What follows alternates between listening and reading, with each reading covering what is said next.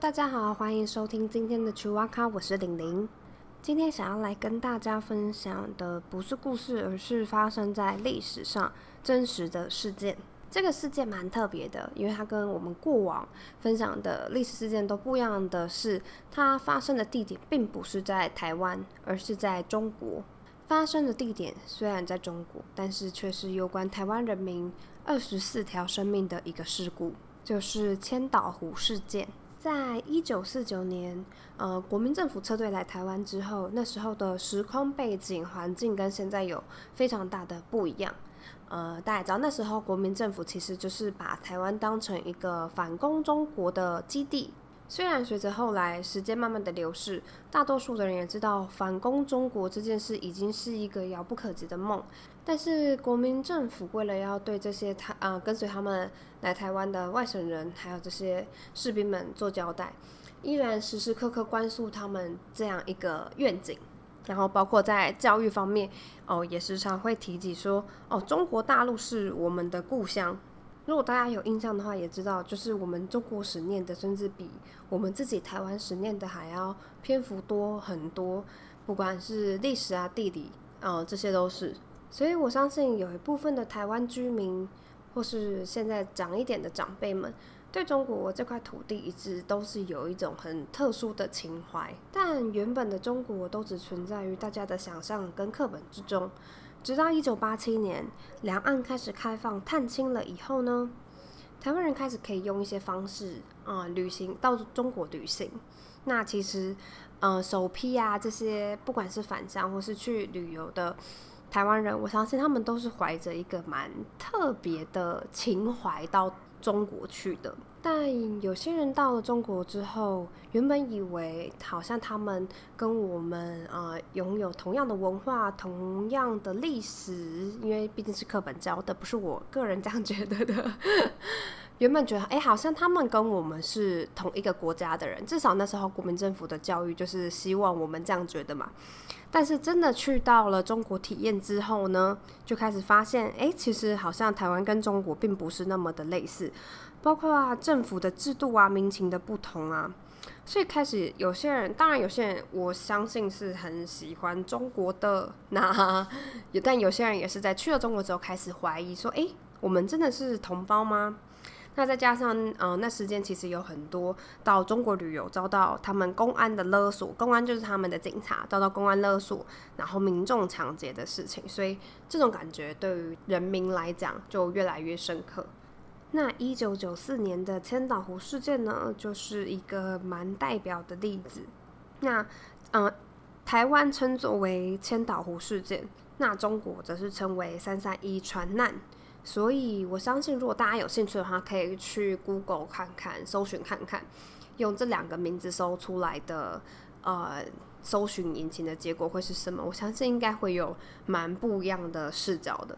千岛湖是一个什么样的地方呢？千岛湖位在浙江省的淳安县内。那因为它湖里面有大大小小的岛屿，说然后有些像盆景一样小，然后有些则像树林一样，所以算是浙江省的一个蛮著名的国家风景景点。不少台湾人去中国旅游的时候呢，就会顺道去一下千岛湖。那观光行程其实就跟现代的海岛国家很像，就是呢，大部分的观光客就会坐在游船上、观光船上，那就欣赏千岛的风光。那但是如果导游遇到有趣的岛屿，有时候会让呃游客下去。那横越整个千岛湖呢，在当时大概需要六到七个小时的时间。那这一团由台湾出发到中国参加旅行的。观光旅游团呢，也参加了这个千岛湖的观光行程，但跟以往不一样的是，这一次不幸的是他们出事了。他们搭上了一台名叫“海瑞号”的船只，船身大约有二十四点三公尺，宽五点四公尺，最大载客量为一百人，总共有三层，甲板上面两层呢是客舱，甲板下面是底舱。那底舱的中间则是船员休息室。那到底详细发生在这二十四位台湾身上是什么意外呢？一开始其实都没有一个明确的说明。那从最初联合报的新闻是有写出来说，前往中国的游客由于观光船海瑞号失火，所以目前生死未明。那当然，呃，知道自己的家人有去参加这个旅行团的眷属们都很紧张，所以呢，纷纷要求希望可以啊前进到中国，然后去进一步的了解，或是看他的家人有没有需要进一步的协助。然而，就在当天的稍晚，由浙江省的政府证实了船上的三十二个乘客全部罹难。那其中就是我们说的这二十四位来自台湾的观光客，那其余的呢，则是中国籍的地陪与船员。但是比对那一天发生这件事各家报纸的报道呢，你就会发现，呃，搜救的过程其实都有各自微妙的地方。比如说海协会就有说到说，有关部门是在码头等待海瑞号，那过了二小时、两个小时却迟迟不见踪影，所以派出了快艇寻找。到一号的早晨八点，才看到还在燃烧的海瑞号。那有一间报纸说呢，这次的行动由解放军出面的统筹，然后负责搜查；但又有另外一间的报纸说呢，这一次是由公安负责整体的行动。那中共给出的统一说明是。报案人发现了船只起火，那公安登船之后，并没有发现任何的游客，研判他们是下船逃生了。由于天候不佳，台风下雨，再加上很多的岛屿，发动了陆海空大规模的搜索，整整发现了十个小时，后来才发现死者们其实都在船舱里面。但这一次的说明也引起大家很多的疑问，例如说，你已经先找到船了，为什么不是先？呃，搜寻船只，然后再去搜寻其他的呃区域，还有就是一开始说是解放军，后来又改口说是公安，那到底哪一个才是正确的呢？中国这边的说辞始终有一点点自相矛盾，然后前后有点对不起来。